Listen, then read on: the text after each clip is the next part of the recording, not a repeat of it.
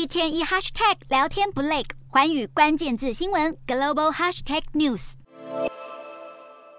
历经一百八十二小时受困瓦砾中，救难人员合力将一名十三岁青少年抬出。只见男孩握着救难人员的手，四周不断响起掌声。还有一名女童从倒塌的废墟中获救。被救难人员抱出来的那一刻，所有在场的人都振臂欢呼。土耳其和叙利亚发生强震，至今已经超过一周的时间。虽然陆续传出多人奇迹获救，但是现场的搜救工作仍然非常艰困。救难人员要想办法深入倒塌的房屋，徒手搬开一砖一瓦寻找生还者，面对的是非常险峻的环境。不止现场救灾非常困难，常年为内战所困的叙利亚，当地赈灾行动也严重受阻，许多国际组织的物资都难以进入反抗军掌控的西北部地区。包括世界卫生组织准备一批价值八百多万台币的医疗用品，都还卡在半路，难以深入前线。不过到场看灾的联合国人道事务副秘书长格瑞菲斯表示，联合国运送物资到叙利亚西北部将有望获得协助。土耳其企业暨商业总会发表的报告指出，这波强震造成的损失高达八百四十一亿美元，其中超过七百亿美元是来自数千栋房屋的修缮。此外，受到强震影响的十个省份，大约有一千三百多万人口，占土耳其 GDP。近百分之十，由此可见，经济已经相当不稳定的土耳其，还要蒙受灾后的大规模损失，未来的挑战依旧困难重重。